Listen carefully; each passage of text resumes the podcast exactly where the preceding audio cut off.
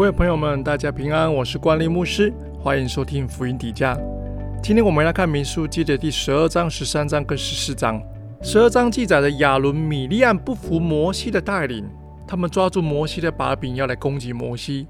神出手管教亚伦和米利安，要证明摩西是神所设立的领袖。各位弟兄姐妹，教会的领袖是神所设立的权柄，不要借机挑战神所设立的权柄。反倒要尊重他们，因为他们是要向神负责的，权柄都是出于神的。我们因着顺服神而顺服在我们教会、职场、家庭、社会中的权柄。民书记十三章很精彩，十二个探子前去窥探，摩西差派探子去窥探，目的要增加百姓们的信心。但是十个探子回报的却是恶信，只有加勒和约书亚鼓励百姓们要勇往向前。三十节说到。加勒在摩西面前安抚百姓说：“我们立刻上去得那地吧，我们足能得胜。”领袖们要具备坚强的信心，鼓励人，而不是要使人失去信心呐。思想决定我们的行动和命运，是神带领我们走，不是我们自己走。我们靠自己绝对无法战胜巨人，但是在神没有难成的事。第十四章，百姓发怨言，延续前面百姓听见探子们所报的恶讯。他们全体都哭了，想要立新的领袖回埃及去。啊！神发怒，想要灭绝以色列百姓啊！就摩西就站起来为民求神赦免。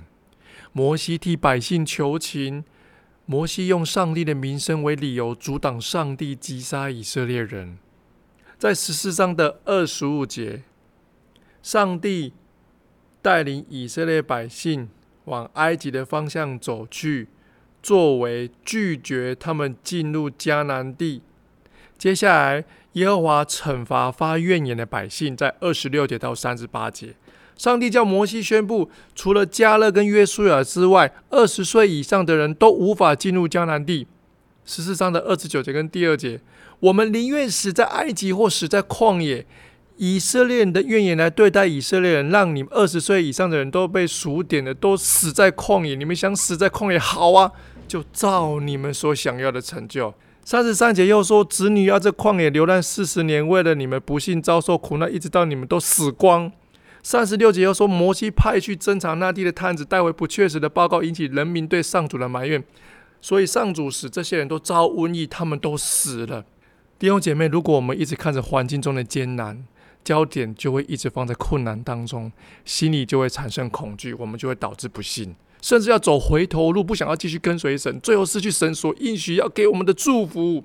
我们要转眼看着那比一切都要大的上帝，我们上帝大过困难，仰望上帝信实的恩惠，我们终究能突破现今的艰难。在第十四章的最后，他们第一次尝试进攻进迦南。四十节说，上帝命令以色列人隔天往红海的路过去，结果以色列隔天就去攻打迦南地。实际上，他们又背逆上帝一次。以色列人因为自觉有罪，所以借着想要改变自己的行为上去那一地，就能够改变神的决定吗？人的改变不一定能够带来神心意的改变，这一点要非常小心。